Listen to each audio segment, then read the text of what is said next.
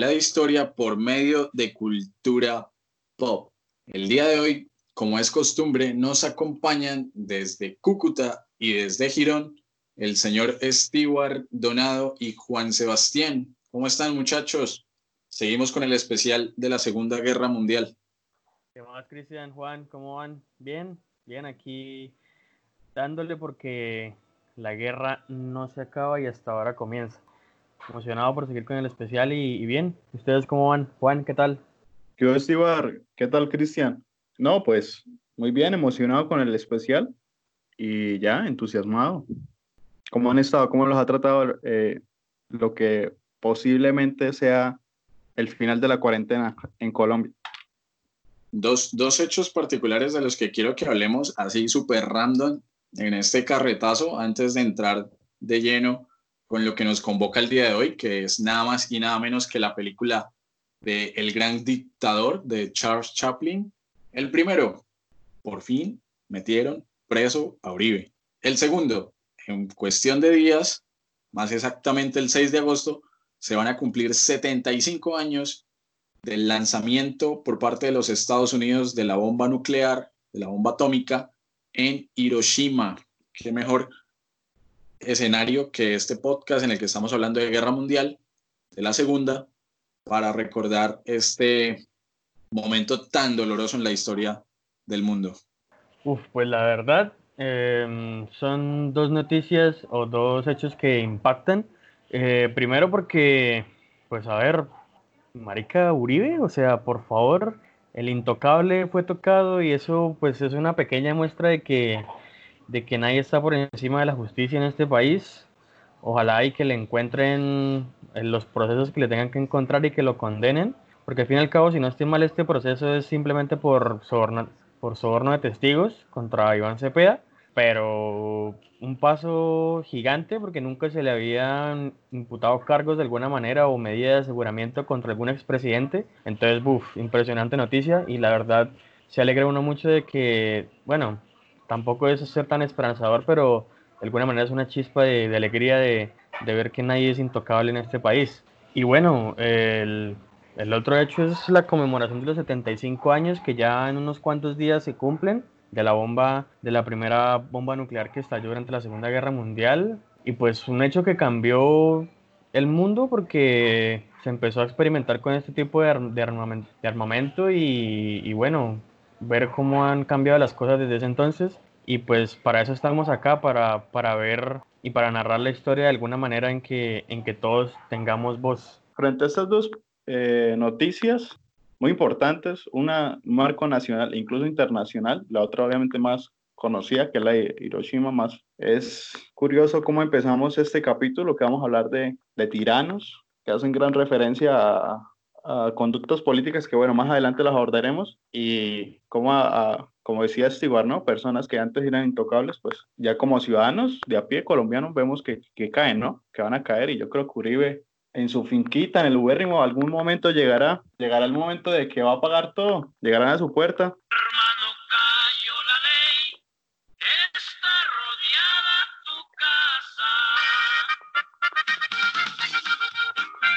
Y pues yo creo que será un gran momento para, tanto como para Colombia, los colombianos y Latinoamérica en sí. Y al, y al señor también le dio COVID, curiosamente, quería preguntarles qué opinan sobre el abuelito, por no decirle otra cosa. Ah, lo del COVID es una jugada maestra. Creo que ya se vio con, con otros dictadores, ¿no? Cuando, cuando estaban acorralados por la justicia, caso Pinochet, caso uh, Fujimori también, era una cortina de humo que lanzan las enfermedades. Y aprovechando la pandemia, pues, pues ni modo. Pero bueno, dejemos hablar del dictador latinoamericano del siglo XXI y vámonos a hablar de El Gran Dictador, película Señor Stewart, su merced nos tiene por ahí la ficha técnica sobre esta película de Chaplin que vamos a analizar hoy en pura carreta.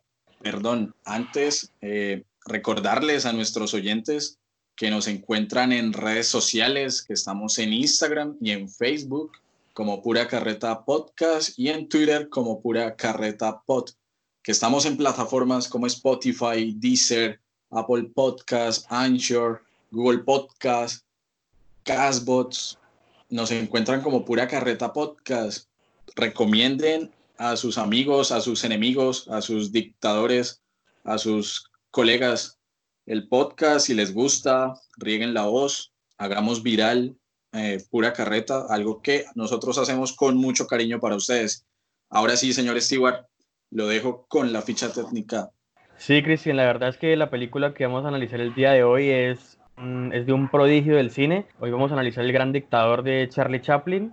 Es una película del año 1940 eh, y mencionan que es un, es un prodigio del cine porque fue dirigida, producida y el guion fue elaborado por, por Charlie Chaplin. O sea, hizo todo esto, incluso se encargó de la música. Entonces, es más, esta, es hasta su protagonista. Entonces, más que destacable este personaje, eh, dura alrededor de, de 124 minutos, recaudó para la época 5 millones de dólares supongo que, que, es una gran suma para la cantidad de, de, espectadores que se podían ver en ese entonces en los Estados Unidos, pues es la película de Estados Unidos. Es una comedia dramática que realmente es bastante reconocida a nivel mundial, diría yo, y pues eso he leído en distintos portales, que es como de las películas más reconocidas, si no la más reconocida de, de Chaplin. Tu personaje principal pues es interpretado por él mismo. Se dice que es la última aparición de Charlotte en la que ya habla. O sea, es que es la última vez que aparece Charlotte en el cine y que es cuando y es la primera vez que habla. En tiempos modernos, si no estoy mal, cantaba, pero como tal es la primera vez que habla con su personaje de Charlotte. Igual no se sabe si realmente es interpretándolo a él,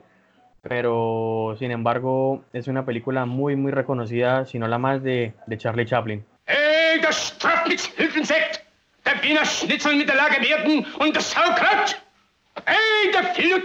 Der! Ein Tomenia der Klutz! Hey, ich kleiner Strapf mit der...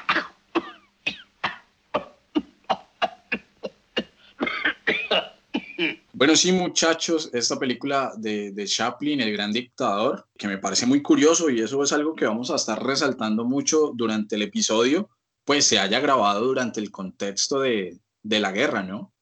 No alcanzó a, a, plasmar todos los vejámenes y todas las, toda la crueldad de la guerra, pero sí hace un ejercicio de denuncia del cual vamos a estar hablando a continuación, muy, pero muy importante.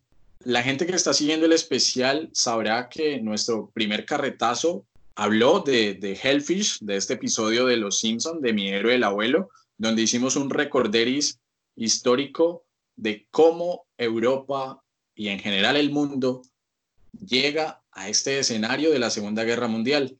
Las condiciones económicas, sociales, políticas, culturales que desembocaron en el ascenso, sobre todo en Europa, de ciertos totalitarismos, que va a ser nuestro foco de atención el día de hoy. Y esto a través del episodio, como ya les mencioné, de Los Simpson. Hoy no vamos a tener un contenido tan histórico, podría decirse. Si bien la película en sí es un, una fuente para el estudio de nuestra profesión como historiadores, el ejercicio que vamos a hacer de acá en adelante, y es lo que nosotros, muchachos, Stewart, Juan, queremos plantearle a ustedes que nos, nos están oyendo, es una reflexión más teórica, podría decirse, desde la ciencia política de lo que son los totalitarismos, de lo que entendemos por nazismo, por fascismo y todos estos regímenes que azotaron Europa durante la década de los 30, 40 y que hoy se ven incluso en, pues en nuestra zona latinoamericana, ¿no? Entonces, para empezar a hablar de, del gran dictador, ¿Cómo ven ustedes, eh, y esto ya enfocándonos en los personajes, ya Stewart lo mencionaba anteriormente, esa doble figura de, de Chaplin, tanto con Charlotte como con Hinkel, este, esta alegoría de, lo que entendemos nosotros por Adolfo Hitler? Pues antes como de, me, meto la cucharada un poquito y regreso a lo que, a lo que significa la, la película dentro de su contexto, se dice y hay afirmaciones de que, que, que aseguran que Chaplin realmente dijo en algún momento que él no hubiera hecho la película si hubiera sabido la cruel realidad que vivían los judíos nomás en el campo de concentración. Se asume esto porque, porque pues, al fin y al cabo es la posición del, del director, el guionista y el, y el personaje principal de la película. Entonces tenemos que tener en cuenta que, que sí es una película que, que, marca o que critica mucho todo este proceso de, de lo que fue el, el comienzo de la, de la, Segunda Guerra Mundial.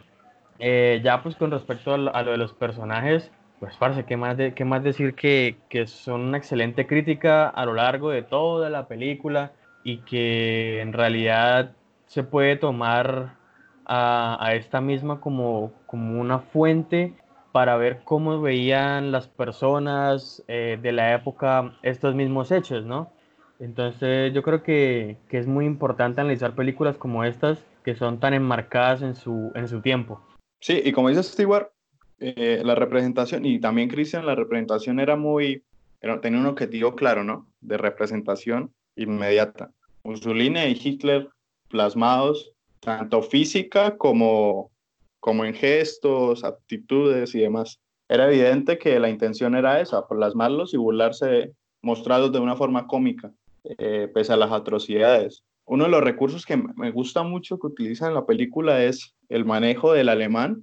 Un alemán, o sea, es un idioma que no es alemán, pero gesticulan o utilizan eh, gestos o fonéticamente es parecido. Es muy divertido. O sea, bueno, a mí me parece muy divertido.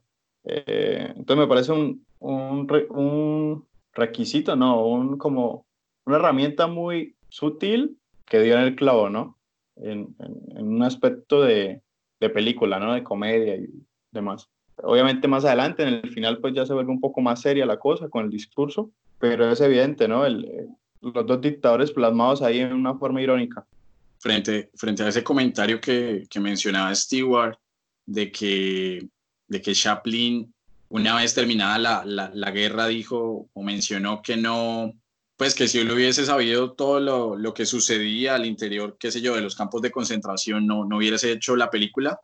Hay que resaltar que en los 30, pues, la Alemania nazi eh, prohibió las películas norteamericanas en su territorio e incluso llegó a amenazar la producción de, de, Charles, a lo que este le, le respondió, y voy a abrir comillas, eh, la voy a proyectar ante el público aunque tenga que comprarme o mandarme a construir un teatro para ello y aunque el único espectador de la sala sea yo. Y es que es algo que mencionamos ahorita, creo que el objetivo principal de, del gran dictador no es otro que el de ejecutar y lo hace magistralmente una defensa de los derechos humanos, ¿no? De, del hombre en una época sumamente difícil para, para la humanidad. Y esto queda demostrado con el discurso final al que ya llegaremos, lo importante ahora es que nos situemos tanto en personajes como en territorio. Juan mencionaba, pues está la, la burla, la sátira hacia la figura de Hitler por medio de Hinkel, también está la sátira, la burla hacia Mussolini con la figura de Napoleoni y territorios ficticios, ¿no? Que al fin y al cabo eh, generan todo este escenario de, uno podría llamarle comedia, pero, pero es una comedia bastante seria, ¿no? Y no voy a decir que para intelectuales y que solamente gente con un nivel alto de, de, IQ la, la, comprenda, pero, pero sí es una comedia con denuncia política que creo yo se ha perdido en pleno siglo XXI. Y esos territorios son Tomenia como Alemania, Bacteria como Italia y Austerlitz una representación pues ficticia, obviamente, de lo que entendemos por Checoslovaquia y Polonia. ¿Qué más tenemos por decir de, de, de Hinkel? Pues Hinkel, a ver, el, el dictador de, de Tomenia, cual no se le entendía nada de alemán, y pues esa es la referencia al discurso que al, a lo que menciona a lo que menciona Juan del uso del, de un supuesto alemán donde lo que quieren hacer es que no se entienda incluso con esas exageraciones de cuando él habla, porque pues tenemos como la, la como el prejuicio de que los alemanes hablan como muy fuerte, muy tosco, muy por partes, entonces cuando, el, cuando Hinkel hacía esto, eh, terminaba tosiendo. Entonces, pues esa burla incluso al, al, idioma y todo esto, pues más que, sí, burla prácticamente porque no era otra la intención de, de, de, Chaplin, asumo desde mi posición, ¿no? Eh, un dictador bastante gracioso, el cual en un punto se vio inferiorizado por el, por el dictador de bacteria, eh, Napoleoni, donde se lo pintaba así, como sin, sin autoridad, un dictador sin, sin carácter de alguna manera, porque al fin y al cabo podía gritar mucho, pero los que tomaban las decisiones o los que lo aconsejaban eran sus, los llamaré ministros, como para no llamarlos de otra manera, no sé si el, término sea tan incorrecto, pero entonces es un, lo pintan como un dictador bastante, eh, diría yo, inútil, a pesar de ser el gran dictador. Sí, ahí está, ahí está lo irónico del asunto, que se hable de un gran dictador cuando a lo largo de la película, con diferentes acciones, diferentes escenas y puestas de los diferentes actores, se da a entender que, que Hinkel se reduce a lo mínimo en la toma de decisiones y en esta competencia un tanto cómica con, con Napoleoni. Pero antes de seguir, me gustaría eh, que direccionemos la conversación hacia el otro personaje principal de la película, también interpretado por, por, Chaplin, en este caso eh, Charlotte, vamos a decir que es Charlotte, no, entremos en discusión de si es o no, tiene todas las características de él. Un barbero judío, no, no sé si pues sea, pues, obviamente es pertinente hablar de que, de que este barbero judío prestó su servicio a Alemania durante la Primera Guerra Mundial. La representación que hacen de, esta guerra, entendiendo los elementos y las capacidades fílmicas de 1939, de 1940, a mí me parece que es muy completa. El hecho de que muestren trincheras, los efectos especiales, cuando, cuando está eh, este barbero con, con el piloto, es algo que no se ve mal. O sea, uno tiene que juzgar, en este caso es la película, no con lo que nosotros conocemos hoy del cine, no la vamos a juzgar obviamente con los efectos de, Vengadores o de Jurassic Park ni nada de eso. Una película con limitaciones eh, económicas, con limitaciones técnicas, pero que aún así creo que logra grandes momentos. Por ejemplo, este del vuelo en el que se ponen de cabeza y demás, me parece a mí muy, muy interesante. Y bueno, este barbero judío participa en la Primera Guerra Mundial. En este accidente de avión pierde la memoria y se enfrenta a una nueva realidad en la que Hinkel ya está en el poder. Pero, ¿qué podemos decir a grandes rasgos de este barbero judío? Yo creo que, que en las primeras escenas de, de, la película, o sea, comienzos, comienzos, no sé si es un guiño por parte del director, Charlie, de demostrar que él no quiere estar en la guerra, que es despistado e inocente en la misma, en la forma de actuar estando en el campo de batalla, de tener una visión de colaborar y ayudar al que ve, aunque bueno, dispara y, asesina, porque también lo plasma. Digamos en la escena que entra a la puerta, le dice, camarada, ¿quién eres? No, pues soy amigo. Pues quédate acá y dispara un rato. No sé si es un guiño a que si es un sujeto que no quiere estar ahí, pero bueno, tocó y debo estar. En particularidades del personaje, pues nombrándolas otra vez como, como inocente, pero dado a ayudar, amable, y después del accidente que tuvo, como nos lo dice Cristian, que bueno, en esas escenas que, que para la época pues sí están muy bien desarrolladas y sobre todo que, que digamos el uso del sonido era como el boom del momento, pues los sonidos bélicos están muy bien realizados y, y, las escenas de obviamente de, de, infraestructura también lo están utilizando, o sea, uno, uno ya supone, claro, con lo que ha visto no se puede comparar, pero uno ya supone que son realizados en maquetas, en escala. De hecho, muchas de las escenas que nosotros vemos actualmente también lo hacen así bueno, ahora pantalla verde, para un espectador de, de su tiempo, pues no, es, o sea, es increíble. Era tener a la, a la pantalla eh, la guerra plasmada, los tanques y aviones. Ah, bueno, y, está este, el, el, barbero, ¿no? En la guerra y después de la misma, ¿no? Hay un cambio durante ese proceso, pero bueno, eso lo hablaremos más adelante, de cuando regresa a su barbería sin recordar nada de lo que pasó y cómo la realidad lo golpea en la cara, literalmente, con los soldados que van a buscarlo. El barbero, bueno, barbero Charlotte, como se quiera ver, personaje perdido, el cual pasó 20 años en un hospital, no pudo volver a ver su barbería en todo ese tiempo y cuando regresó lo primero que se encuentra es con un letrero en el que dice judío en las maderas que protegen su que protegen los vidrios de, del negocio. Es un mensaje claro a lo que estaba haciendo ya Hitler para la época, en la vida real, estigmatizar a los judíos y todo este discurso antisemitista que se empezó a ver. Eh, un barbero que vivía en un barrio común y corriente, un personaje no, no extremadamente particular ni único, se supone, o, uno intenta ver que es una persona del común que prestó servicio en la guerra de Alemania y que salvó al capitán Schulz, quien lo termina involucrando en muchas cosas relacionadas con lo que terminó siendo esa, esa relación en la última parte de la película entre los dos, entre el barbero y, y Hinkel. Un personaje de la vida cotidiana, diría yo, un barbero de un barrio, del barrio gueto de, de un barrio gueto de Alemania. Entonces, no es un personaje para nada especial, pero que sin embargo quiere contar o Chaplin a través de él quiere hacer ver su historia. Y bueno, relacionándolo un poco con el carretazo anterior, pues en este caso el barbero es, es, un veterano de guerra, ¿no?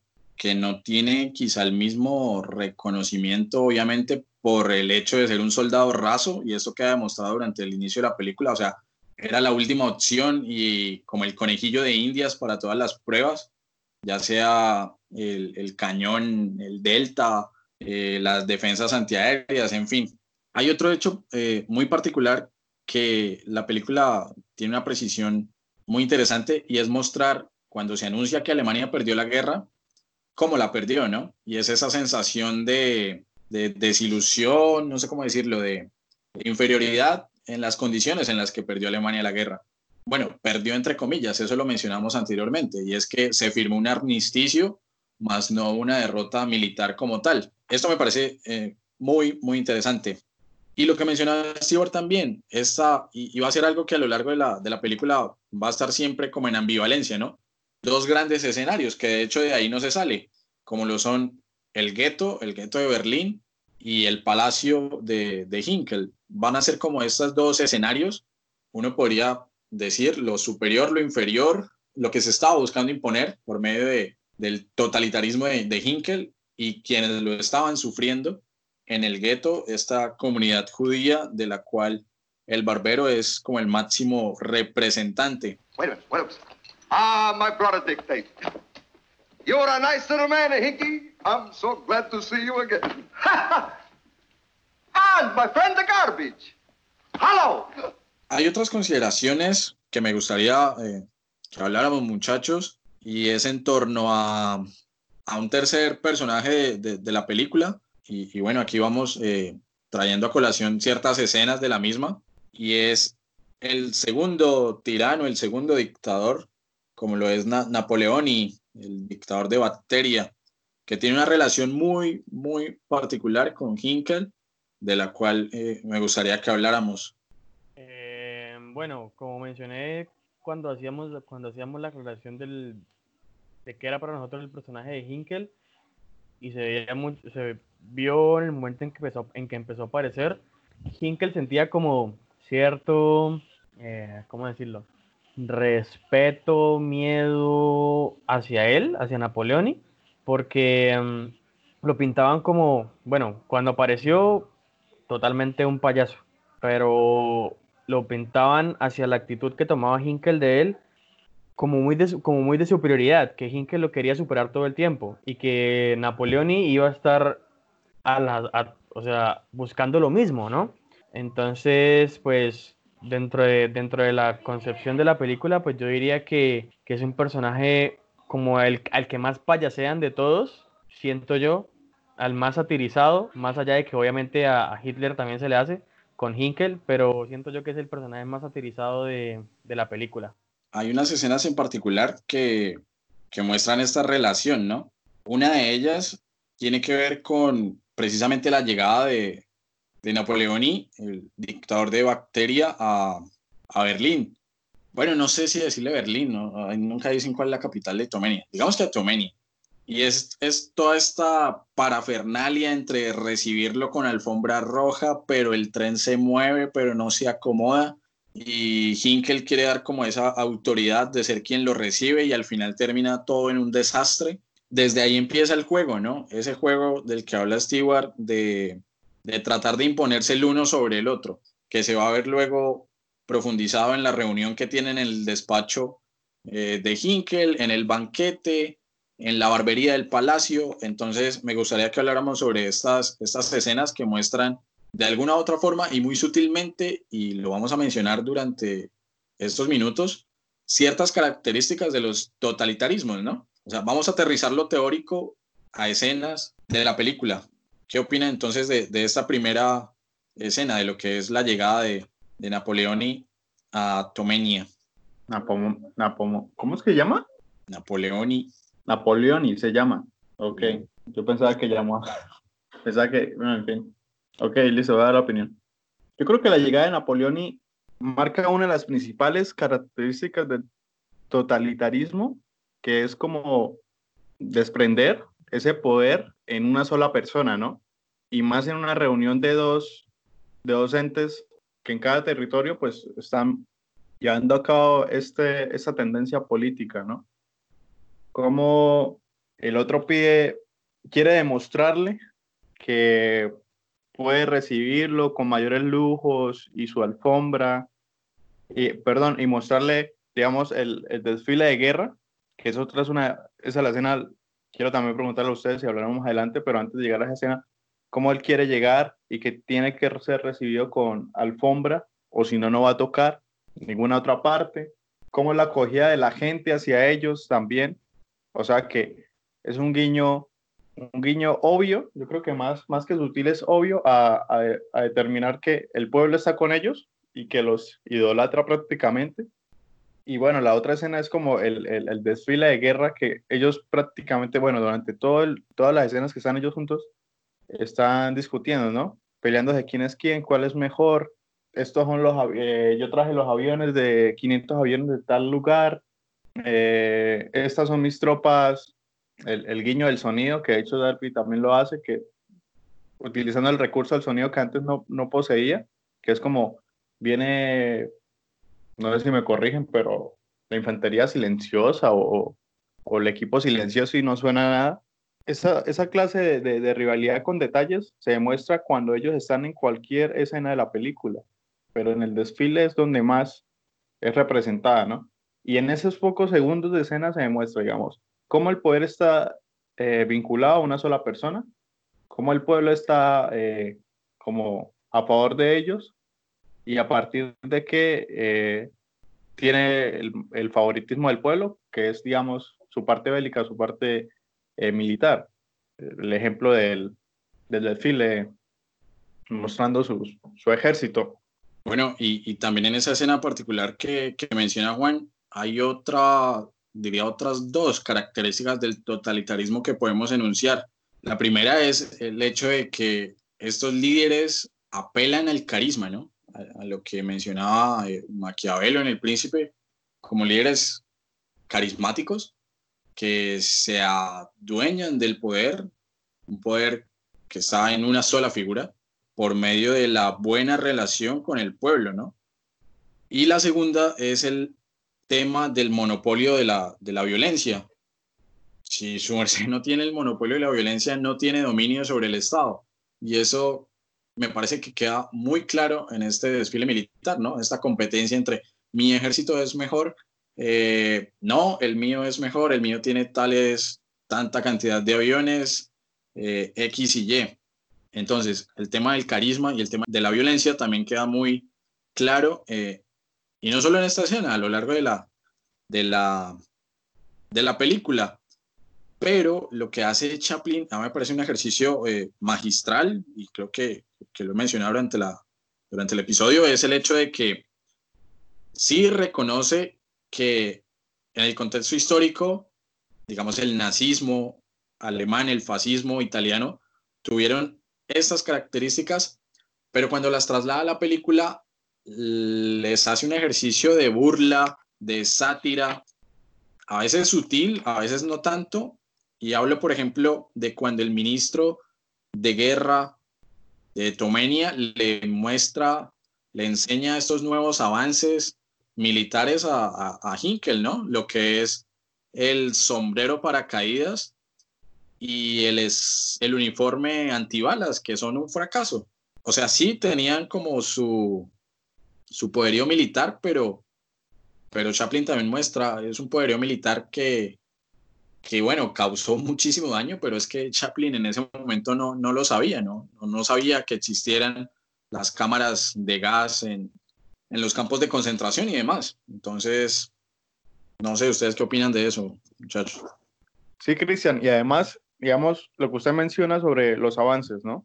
Ese, como esa burla constante frente, sí, tienen los poderes bélicos y con esto tienen el control de, de, su población, es claro, pero pues Charlie se, se burla en el sentido de no funcionan, y además toda la investigación e inversión de esa es hacia la guerra, principalmente, porque todos los elementos, pues no, el, el, paracaídas súper ligero, ¿no? Que es este sombrero, que no funciona, o el traje perfecto antibalas, se le disparan y no funciona tan bien. Y otro elemento que de pronto puedo traer es trascender en la historia, ¿no? Y este, este chiste que hace constantemente sobre que va a esta que no tiene tiempo, hace mil cosas, va, va como a un salón de arte que tiene un escultor y un pintor, es otro elemento que también eh, trasciende o hace referencia a totalitarismo. Referencia clara a preservar y verlos como una deidad hacia el pueblo, representados prácticamente como no son físicamente. Bueno, ya, ya trayendo, digamos, elementos ya históricos estudiados de cómo, ejemplo, Hitler eh, no tenía este, estos atributos que él tanto nombraba o quería que el pueblo quisiera o tuviera. El hombre perfecto, ¿no? Este, este tema que siempre trae a, las conversaciones sobre los nazis y demás, pero era cierto. Y cómo, cómo lo, ocultaba y lo, y lo agrandaba por medio del arte, la escultura, la música. Es un, es un claro guiño hacia eso. Igual, otra escena que también podemos traer es la de cuando van juntos a, afeitarse, ¿no? A que les corten la barba. Que uno quiere estar más otro, más alto que el otro. ¿Qué opinan sobre el, mármol o cómo están eh, construidos su palacio y demás? Entonces, son varios elementos pequeños que en conjunto, pues prácticamente nos están dando, o bueno, nos están demostrando en qué consistía el totalitarismo y representados en dos sujetos que tenían los mismos valores, pero eran diferentes en, en, actuar y se representaban perfectamente en cada de las escenas. Sí, rescato un comentario que, que hizo Juan acerca de, de preservar, la, o sea, que es el interés de los totalitarismos. Bueno, pasando ya un poco más a la, a la, realidad para hacer este comentario, la propaganda que hacía el, la Alemania nazi era que ese tercer Reich o ese imperio alemán sería el imperio de los mil años, ¿sí? O sea, no más, no más con eso, se plasma lo que, lo que dice Juan, ¿no? De preservar la autoridad, de, de con ella tengo el poder y el control, o lo que mencionaba Cristian del monopolio de la violencia del Estado, por parte del Estado, con la cual si no se tiene, pues no se controla absolutamente pues nada.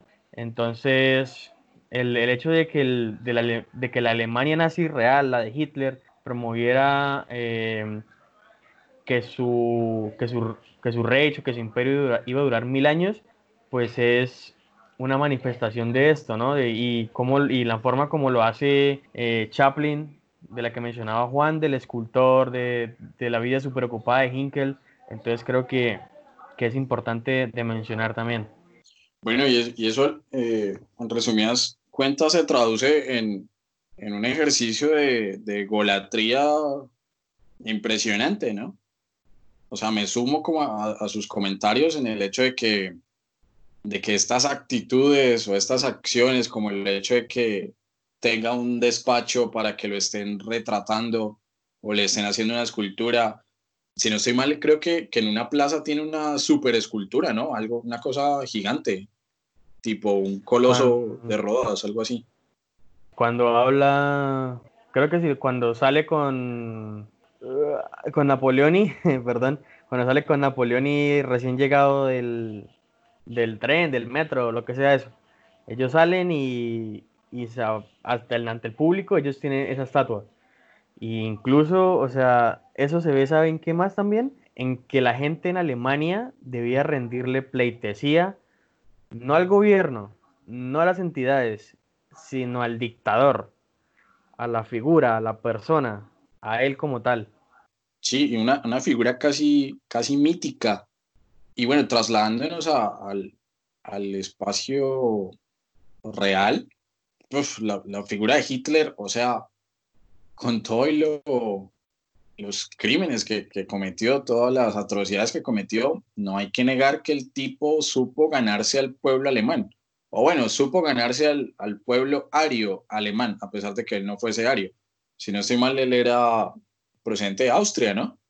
Entonces, es curioso, es curioso que supo identificar sus limitaciones, digamos, si su físico no era lo que él estaba pidiendo, recalcó y, e hizo hincapié en otras habilidades, como el tema de la, de la oratoria. La oratoria de Hitler es una cosa impresionante, que es una de las que más eh, burla le hace, le hace Chaplin con este alemán que no se entiende un carajo, que de hecho, bueno, los alemanes tienen una palabra para todo, entonces yo creo que que, tendrían como una descripción exacta para ese tipo de lenguaje, de idioma que sea que estuviera hablando, hablando Chaplin. Pero ahora trasladándonos a la película, también hay otra serie de, acciones que realiza Hinkel que siguen demostrando como esa egolatría sumamente marcada, ¿no? El hecho de que constantemente se esté mirando al espejo, de que hayan relojes con la cara de, del Führer y demás. Incluso hay una, que a mí me dio mucha risa y es cuando recibe a Napoleoni en su despacho, que le pongan una silla más bajita para que él se sienta más grande.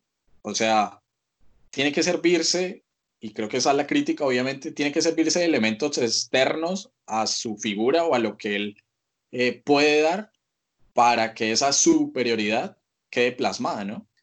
Y Napoleoni se deshace de eso encendiendo un fósforo con la cara, con la escultura que tiene ahí en la mesa o si bien durante el banquete también, o sea, se están casi que, tirando comida, no sé, parecía más un juego de niños, que al fin y al cabo, lastimosamente es, casi que la guerra, ¿no? O sea, niños con muchísimo poder que no saben, no saben qué hacer con el mundo. Y bueno, de ahí se deriva, creo yo, igual no es cronológico, pero una de las escenas más, más impactantes de la, de la película, y es cuando, cuando Hinkel juega con el globo terráqueo, cuando hace como su danza, su, no sé, su pleitesía ahí frente al globo en su despacho, no sé, me parece que, ¿cómo decirlo? Da para pensar bastante. Yo creo que para mí, ya adelantándome, digamos, al, al momento que calificamos, es una de las escenas más importantes de la misma película, un poco opacada por, la, por el discurso, porque pues como el momento más de éxtasis, ¿no? Y de conclusión en sí de la, de la misma. Pero es ver a el mandatario con mayor poder jugueteando, bailando con todo el globo terráqueo, ilusionado y con ganas de apoderarse y ser el mandatario del mundo.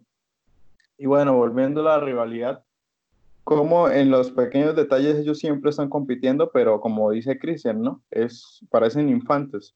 Cada detalle suma, cada detalle cuenta y en cada detalle se van a, a enfrentar, ¿no? En la comida, en, en el asiento, en el estatus, en cómo hablan y demás. Pero siempre sobresale el carisma, o sea, rescatando todo lo que hemos hablado, siempre está entre los dos el carisma de los mismos, cada uno a su modo, y la importancia que tienen ellos mismos de su apariencia, ¿no? Y de no ser opacados jamás. Es como un constante, así lo hagan de diferente manera. This is the happy hour program. Make your work a pleasure. Move with the rhythm of music. Our next selection, Brahms Hungarian Dance number five.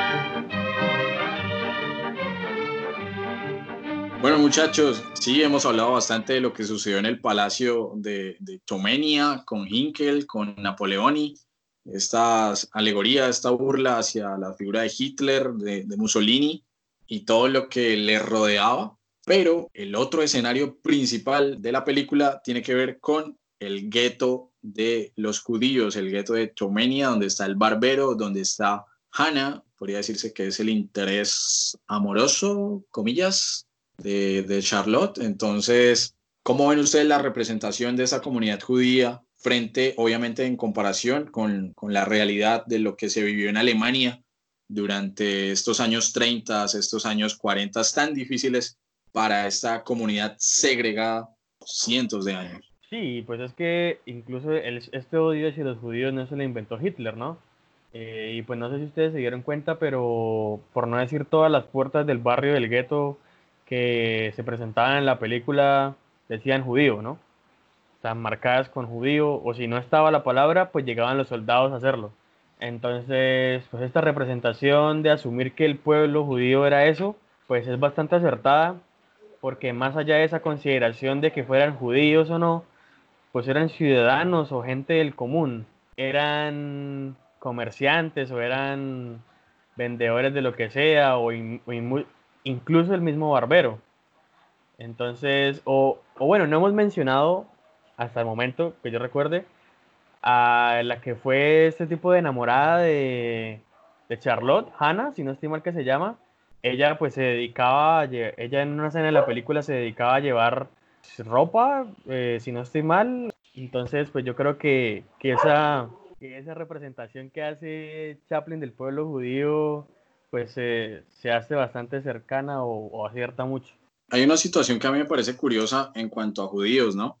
Y es que um, Hinkel, con sus consejeros, en este caso con, ah, se me escapa el nombre de, ok, de Garbage, que bueno, de hecho, eh, dentro de todo este proceso de burla, uno lo entiende como garbage, ¿no? Como basura que eh, representa al ministro de, propaganda nazi, y a Herring, el, ministro de, de, las Fuerzas Aéreas, el mariscal, perdón, y es que él quería atacar el gueto, pero cuando le dijeron que necesitaban un préstamo de un judío, dijo, bueno, no lo ataquemos todavía hasta que nos hagan el préstamo.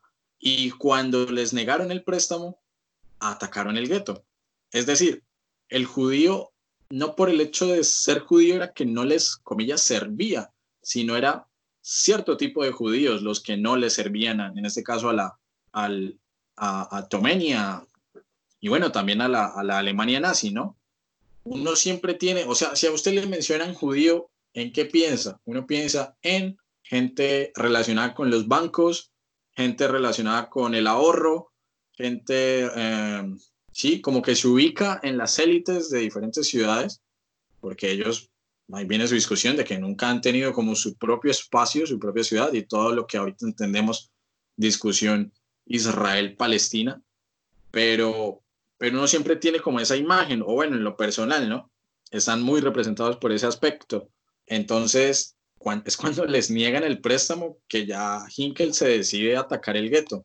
No sé, eh, pues sí, es, me parece como muy acertada la representación que hacen. Igual es algo que vamos a ver a profundidad cuando estemos analizando en dos episodios el carretazo número 12, cuando hablemos sobre el pianista y toda esta cuestión del, del antisemitismo y pues ya en especial del gueto, pero el gueto de, de Varsovia. De, de, por sí es, es otro elemento que, que no recordaba y gracias Cristian por, por nombrarlo, Sí, paramos esto porque necesitamos el beneficio económico de las élites, así sean judías o no, para obtener algo de dinero. Otra vez, digamos, regresando de, de, lo ficticio de la película, o que trata de indicar la película a la realidad, es como algunas de las empresas, digamos, más reconocidas o entidades que aún están, como Bayer, estos de, de medicina, o incluso Bogos, fueron final, o sea, financiaron la política de, Hitler y algunos mandatarios en, en, procesos pues que no, no, son, no eran tan éticos, ¿no? Evidentemente. Era de pronto otro de los aspectos que nos faltaban. Pues sí, Cristian lo dijo en resumen. Sí, no son, no son útiles hasta cierta manera, pero igualmente los seguimos tratando como se nos dé la gana. Porque acá solo manda uno y soy yo. O sea, él, no yo, no el que habla. ya borré Uy, no no lo voy a borrar, lo voy a dejar. Bueno, muchachos, no sé, creo que ya, ya hablamos un poco sobre, sobre esta ambivalencia entre lo que era el palacio, donde estaba Hinkel, y sobre lo que era el gueto, mencionando escenas clave en estos dos espacios, ¿no? Pero ¿qué podemos decir pasando de, de, lo, comillas, ficticio, que al fin y al cabo no es tan ficticio, porque la película, no sé, a mí me parece que es más que una película, podría decirse que es casi un documental de ficción, no, no es que tenga nada, o bueno, no es que tenga mucho, tiene una exageración, sí, pero, pero no muy alejada del, del escenario real de esos años. ¿Qué podemos entonces hablar de, y, y, ya para precisar y para que la gente que nos está escuchando se vaya con datos muy puntuales, que igual los hemos mencionado a lo largo del carretazo, sobre lo que nosotros conocemos hoy en día como nazismo y lo que conocemos como fascismo. Pues sí, en, en realidad por lo menos yo empezaría, digamos, diciendo un poco acerca de, de, de lo que se conoce como es el fascismo. Pues el fascismo es como, a ver, es un, es un, como un movimiento que surgió en Italia, más que todo. Es una ideología y un tipo de Estado eh, totalitario, como se caracteriza, ¿no? Como caracteriza estas dos formas de poder, como el fascismo y nazismo. Eh, un Estado de carácter totalitario, antidemocrático y ultranacionalista de extrema derecha. Eh, hay que caracterizar entonces que esta, esta particularidad, particularidad del ultranacionalismo es como lo que más va a resaltar o en lo que más se enfoca Mussolini, Benito Mussolini, en resaltar la raza también, pues claro, Hitler también lo va a hacer con su raza aria, en resaltar la patria, la raza, como van a hacer cada uno de estos.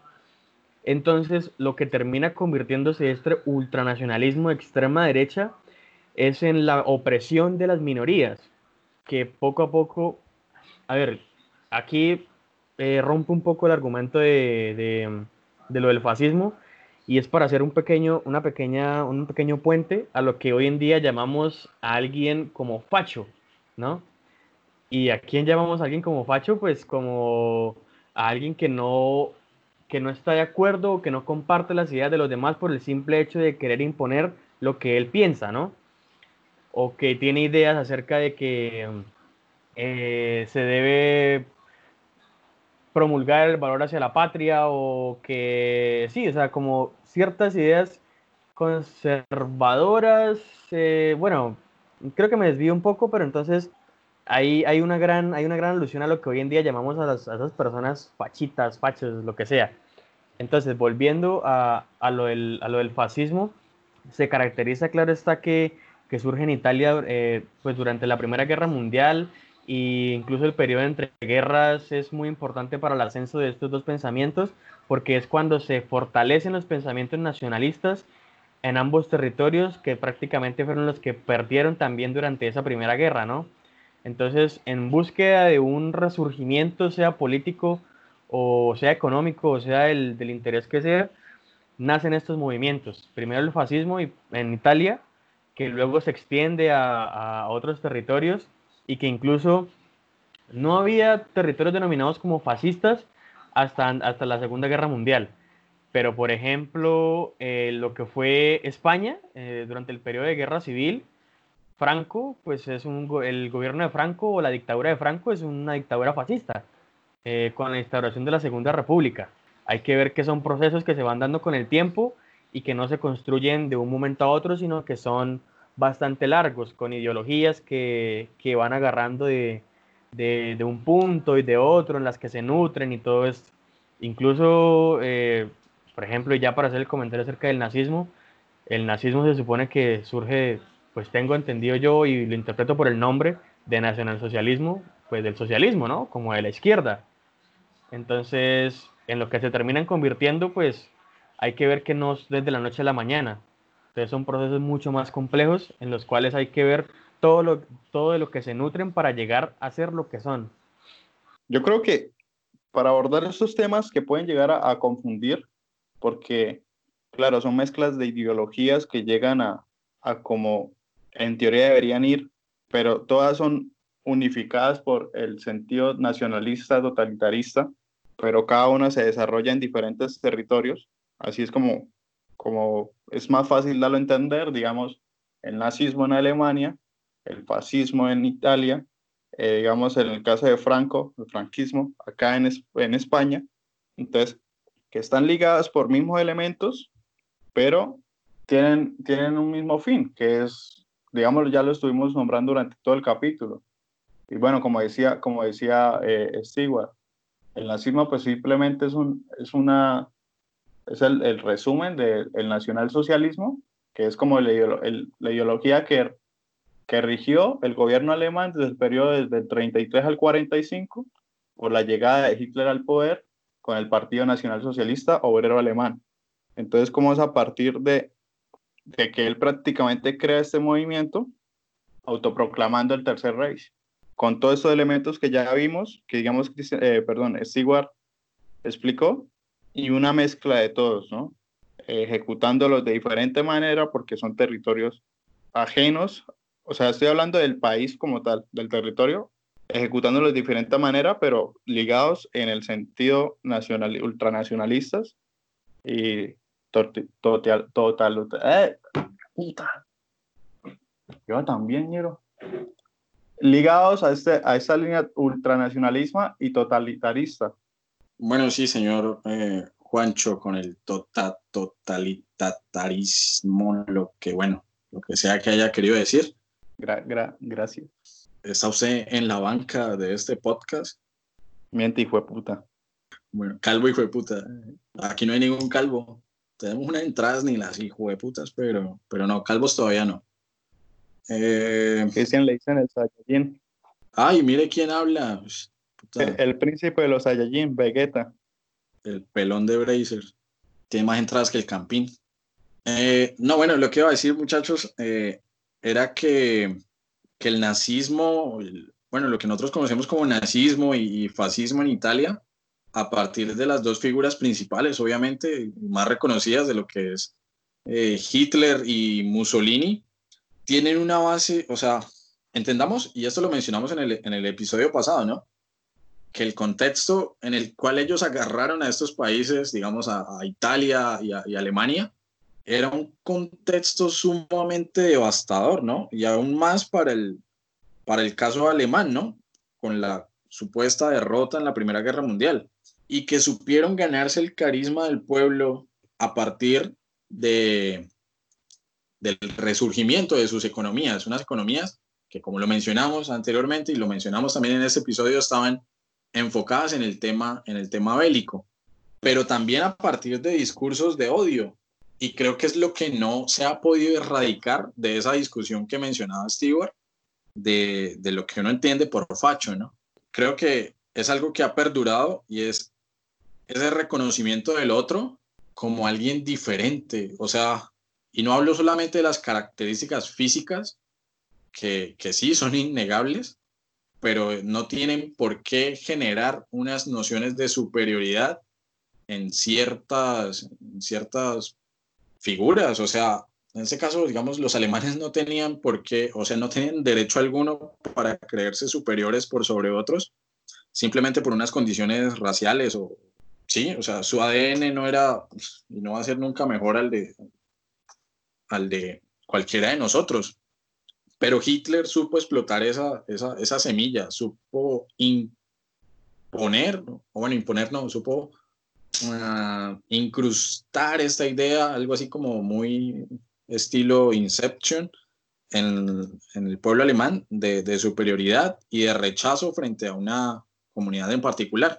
Tenía que crearse un enemigo porque no habían enemigos internacionales en ese entonces, todos estaban como muy muy enfocados en, internamente en reconstruirse y para avalar esa empresa de guerra en, Alemania, por ejemplo, Hitler tuvo que inventarse un enemigo y vio la oportunidad perfecta en, la comunidad judía. Entonces, era, bueno, fueron los que más sufrieron y es algo que aún hoy todavía está muy presente entre nosotros. No sé, ejemplo, acá en Colombia.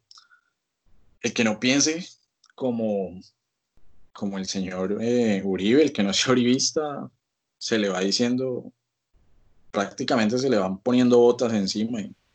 Democracy stunk.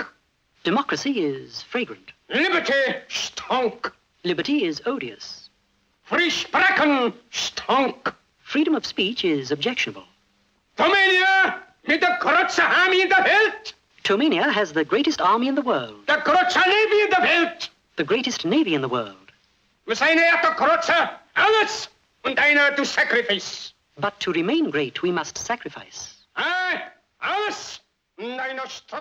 Bueno, muchachos, yo creo que ha salido un buen carretazo, hemos echado buena carreta sobre lo que fue el gran dictador.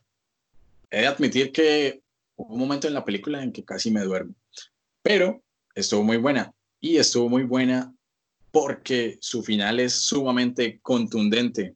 Tiene un final que yo no sé si ustedes esperaban, pero creería que sigue vigente hoy en día. Hablamos de este, de este discurso. Bueno, y antes del discurso, eh, toda esa confusión en cuando, cuando Hinkel estaba cazando patos y se lo llevan al campo de concentración y, y bueno, el barbero toma su lugar, por equivocación obviamente. Es súper cómico, pero termina, eh, bueno, en ese famoso discurso, luego de la toma de, de Austerlitz, que, bueno, es un discurso que rompe todo el ritmo de la película, ¿no? O sea, la película como que tenía un ritmo constante de comedia, denuncia, comedia, denuncia, pero aquí sienta las bases y lo mencionaban anteriormente como de, como fue puta, no más. O sea, esto es lo que está pasando, no, no me lo estoy inventando, esto es lo que está pasando y es lo que tenemos que dejar de hacer. Entonces, para cerrar, eh, ¿alguna opinión más sobre este famoso discurso de, no voy a decir discurso del barbero, es un discurso de Chaplin? Para ser conciso y directo, como lo fue Chaplin, fue, es prácticamente para mí, y no es que sea cinéfilo ni nada por el estilo, pero a como toda la situación se forma, en qué periodo lo hizo, antes de los estragos de la guerra, la temporalidad, cómo se sale del personaje y echa su carretazo, bueno, perdón, no, no, o sea, echa un discurso con su par directo, un discurso directo hacia prácticamente ni, lo- ni las entidades de la guerra, hacia toda la humanidad, ¿no? De solidaridad, de compromiso, de humanidad, hombres, mujeres, niños y demás. Yo creo que uno de los discursos más directos e impactantes que, que ha tenido eh, el cine a lo largo de la historia. Y bueno, ahora que, que- que estamos hablando sobre el discurso, creo que este, este elemento no lo habíamos hablado, pero bueno, lo digo rápidamente. No sé si se hizo con la intención de que el protagonista y el antagonista fuesen la misma persona. Claro, son personajes difíciles de desarrollar, difíciles de hacer, es el director, pero también se puede interpretar de que, ok, hay dos formas de ver la vida y están representados por el mismo actor, ¿no? Siendo los dos humanos. Entonces, no sé si era la intención o no, pero pues es un elemento que quería rescatar, de pronto se puede interpretar de esa manera. No sé si fue con la intención, pero pues es como para reflexionar. Yo creo que el discurso, más allá de político, claro está, es un discurso a lo humano, a romper barreras. Es un discurso que para la época, y, mi- y miren que, que cualquier persona que, a ver, pues no cualquiera, porque está el mame este de que para ver películas de Chaplin hay que hacer un cine, hay que ser un cinéfilo y tener 55 años y haber estudiado cine en cualquier universidad, bueno, pues este mame bobo. Eh, pero entonces, una persona que medianamente sepa de algo de historia, pensaría que todo esto, que la película se grabó incluso en la posguerra, ¿no? Porque el discurso es bastante humanista, buscando una reconciliación, buscando romper barreras nacionales, eh, buscando la paz. Entonces, son, es un mensaje que cabe mucho dentro de lo que sucedió después. Y es que es una película que se graba apenas comienza, ¿no? En, en el 40. Entonces, ver esa importancia del, del discurso que quiere enmarcar Chaplin en esa escena, eh, realmente se da uno cuenta de que la, de que la, de que la cosa era impactante para todos, porque Estados Unidos en ese punto no entraba en la guerra aún. Entonces eso tiene mucho que ver, ¿sí? Y pues Chaplin no es, no es norteamericano, él es eh, británico, pero pues a él, al él ser del contexto europeo, no significa que, que no se empape de todo lo que sucede allá por más de que haya kilómetros y kilómetros de distancia. Entonces siento yo que es un discurso muy importante que él da, un mensaje claro a, a esa reconciliación y a ese romper barrera- barreras nacionales que cualquier, cualquiera pensaría que es de la posguerra y no de, de antes, o el comienzo, por lo menos. and the people of this nation will obey the laws bestowed upon us by our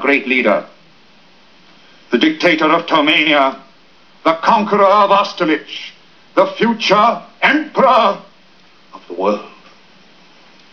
You must speak. I can't. You must. Y bueno, muchachos, no siendo más, como es costumbre, llega el momento de calificar. En esta ocasión vamos a tener tres grandes teóricos de lo que se entiende, pues, de la teoría del, del totalitarismo y de los sistemas políticos. Hablamos de Anna Arendt, de Nicolás Maquiavelo y Slavoj Zizek. Empezamos, como es tradición, acá en Pura Carreta con el señor Stewart. ¿Cuántas Anna Arendt le da su merced al gran dictador Stewart? Eh, yo le doy 5, sin pensarlo, la verdad. Es una película que me gustó mucho. Eh, entonces, nunca había visto cine de este tipo, o sea, cine que fuera contemporáneo con lo que narra, diría yo. Entonces me gustó mucho y, la verdad es muy buena la película. O sea, no hay pérdida. A usted lo hizo dormir, pero se lo juro que yo estuve entretenido y tiré chapa a la película. A mí me gustó mucho y yo le pongo 5. Bueno, aclaro que me hizo dormir porque ese día estaba haciendo un hijo de puta calor acá en Florida Blanca, entonces me la vi en la tarde, no sé, o algo harto. Pero sí, uno es, es chistosa. Eh, señor Juancho, ¿cuántos Maquiavelo le da su merced al gran dictador? Hoy porque me tocó Maquiavelo. bueno, bueno, para serle sincero, al comienzo lo ve, o sea, antes de verla decía no, pero en blanco y negro y demás, ¿no? Haciéndole como el feo de la película, pero todo eso pues cambió rápidamente porque me entretuvo, me divertí, o sea, me divertí bastante. Las bromas simples y demás, pero pues, no sé, o sea, te entretiene toda la película, toda, toda, toda. Tanto en, en su política, en su burla constante, eh, o algunas en tonterías, en, en caídas, la música también. No sé, en su estilo me, me, me atrapó eh, y pues el toque final eh, del discurso pues da como el, el visto totalmente bueno en la película. Yo le voy a poner un 4 o 5 de pronto porque no la aprecié en su totalidad, como de pronto la rigurosidad que pude haberme la visto mejor, sino la vi como una película de comedia además, pero obviamente la analicé para el capítulo, pero sé que tiene muchos más atributos que de pronto ahorita no lo estoy nombrando, pero yo lo dejo hasta ahí, un 4 o 5, en, en una opinión más sincera como espectador. Bueno, históricamente lo que hablamos, ¿no? Todos los, todo, todo lo que podemos sacar a partir de, de la misma. Fueron demasiados temas muy importantes y muy importantes sobre todo para el, para el, el que observa la película como para nuestro capítulo y en nuestro especial de la Segunda Guerra Mundial, que son aspectos que van a estar en un, van a ser en un constante protagonistas durante el resto de, de películas y series que nos faltan.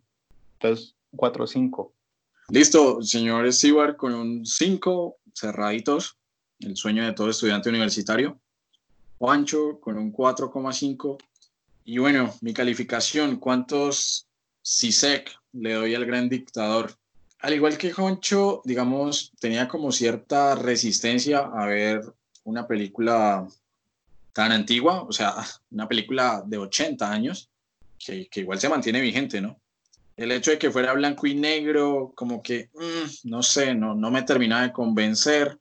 Si bien, bueno, tampoco nunca había visto una película de, de Chaplin, por más de que supiera que era un ícono del, del cine y del siglo XX, ¿sí? O sea, como que sí, lo reconozco, reconozco la figura que es, pero nunca he apreciado lo que es. Creo que me pasa igual con Cantinflas, por ejemplo. Que bueno, Cantinflas viene siendo como el Chaplin latino, no sé.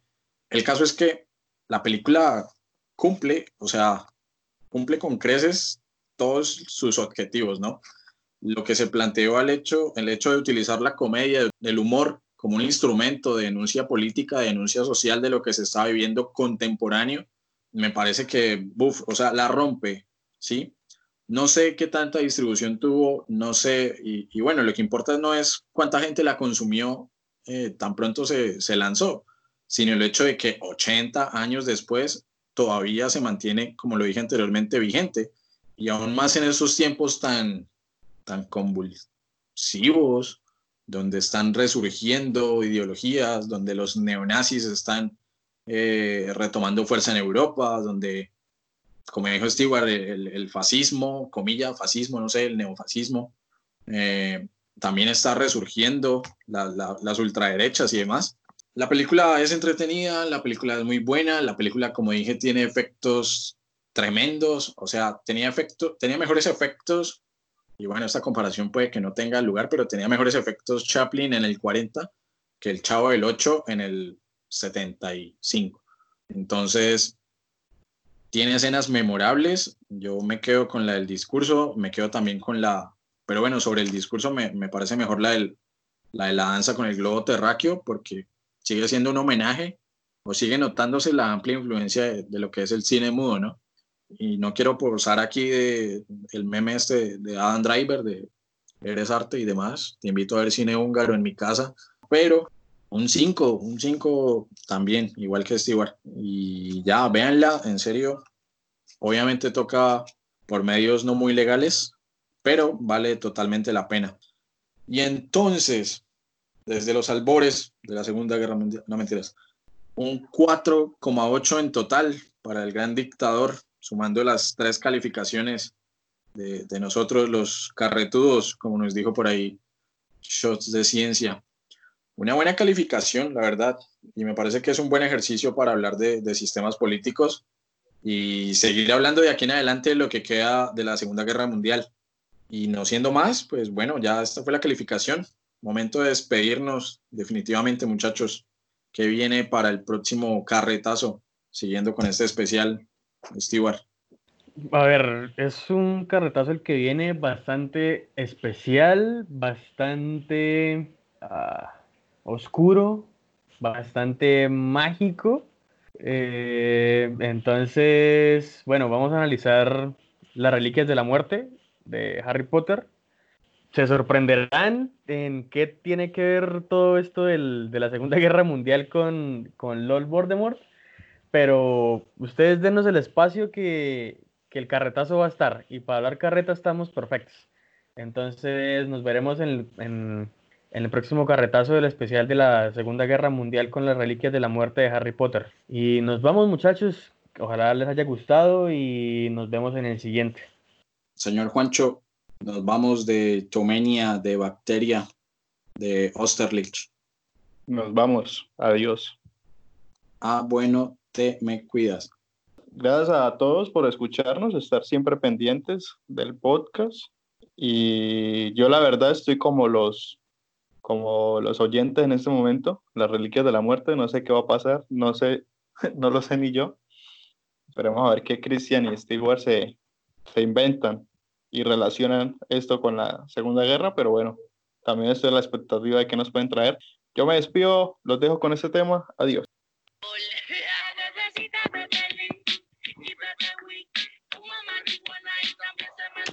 pero ya. Bueno, sí, eh, Juancho, usted no se preocupe que acá con Stewart, dos, dos Potterhead, eh, le, le, preparamos un episodio, la verdad, muy, muy especial. Y sí, o sea, yo creo que mucha gente se estará preguntando como, a ver, estos huevones, ¿cómo van a hablar de la Segunda Guerra Mundial con Harry Potter? Con, con la parte 1 y parte 2 de las Reliquias de la Muerte. Como dijo Stewart, esperen, esperen y verán que, que las, las relaciones son, son varias. Y bueno, de eso estaremos hablando en el próximo episodio, el tercero del especial de la Segunda Guerra Mundial. Como siempre, saben que nos encuentran en redes sociales, que estamos en Instagram, que estamos en Facebook como Pura Carreta Podcast, que estamos en Twitter como Pura Carreta Pod, que nos consiguen en Spotify, en Deezer, en Google Podcast, en Apple Podcast, en Anchor.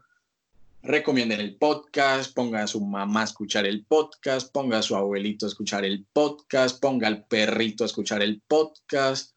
Nada, si le gusta lo que hacemos, porfa rieguen la voz, eh, que acá hay tres vagos desde Santander y desde Norte de Santander hablando y echando carreta sobre historia y cultura pop, que pronto tendremos nuestro canal de YouTube que está en construcción por ahí. Ahí van a poder encontrar todos los carretazos, todos los fuera de contexto, también nuestra línea de videojuegos, donde el señor Juancho va a estar haciendo unos streams, empezando con el Battlefield 5. Eso está próximo por venir a pura carreta. Y no siendo más, como dice el parecito Diego Jaramillo, Dios mío, en tus manos encomendamos este episodio del Gran Dictador que ya terminó y el próximo de las reliquias de la muerte que ya viene. Nos fuímonos. Nos vemos, adiós. I'm sorry, but I don't want to be an emperor. That's not my business. I don't want to rule or conquer anyone. I should like to help everyone if possible. Jew, Gentile, black man, white. We all want to help one another. Human beings are like that. We want to live by each other's happiness, not by each other's misery. We don't want to hate and despise one another. In this world, there's room for everyone, and the good earth is rich and can provide for everyone. The way of life can be free and beautiful, but we have lost the way. Greed has poisoned men's souls, has barricaded the world with hate, has goose-stepped us into misery and bloodshed. We have developed speed, but we have shut ourselves in. Machinery that gives abundance has left us in want. Our knowledge has made us cynical, our cleverness hard and unkind. We think too much and feel too little. More than machinery, we need humanity. More than cleverness, we need kindness and gentleness. Without these qualities, life will be violent and all will be lost. The aeroplane and the radio have brought us closer together. The very nature of these inventions cries out for the goodness in men, cries out for universal brotherhood, for the unity of us all. Even now, my voice is reaching millions throughout the world. Millions of despairing men, women, and little children, victims of a system that makes men torture and imprison innocent people. To those who can hear me, I say, do not despair. The misery that is now upon us is but the passing of greed, the bitterness of men who fear the way of human progress. The hate of men will pass, and dictators die, and the power they took from the people will return to the people. And so long as men die, liberty will never perish. Soldiers, don't give yourselves to brutes. Men who despise you, enslave you, who regiment your lives, tell you what to do, what to think, and what to feel, who drill you, diet you, treat you like cattle, use you as cannon fodder. Don't give yourselves to these unnatural men, machine men with machine minds and machine hearts. You are not machines. You are not cattle. You are men. You have the love of humanity in your hearts. You don't hate, only the unloved hate, the unloved and the unnatural. Soldiers, don't fight for slavery, fight for liberty. In the 17th chapter of St. Luke it is written, the kingdom of God is within man, not one man nor a group of men, but in all men, in you. You, the people, have the power. The power to create machines, the power to create happiness. You, the people, have the power to make this life free and beautiful, to make this life a wonderful adventure. Then in the name of democracy, let us use that power. Let us all unite. Let us fight for a new world, a decent world that will give men a chance to work, that will give youth a future and old age a security. By the promise of these things, brutes have risen to power, but they lie. They do not fulfill that promise. They never will. Dictators free themselves, but they enslave the people. Now let us fight to fulfill that promise. Let us fight to free the world, to do away with national barriers, to do away with greed, with hate and intolerance. Let us fight for a world of reason, a world where science and progress will lead to all men's happiness. Soldiers, in the name of democracy, let us all unite!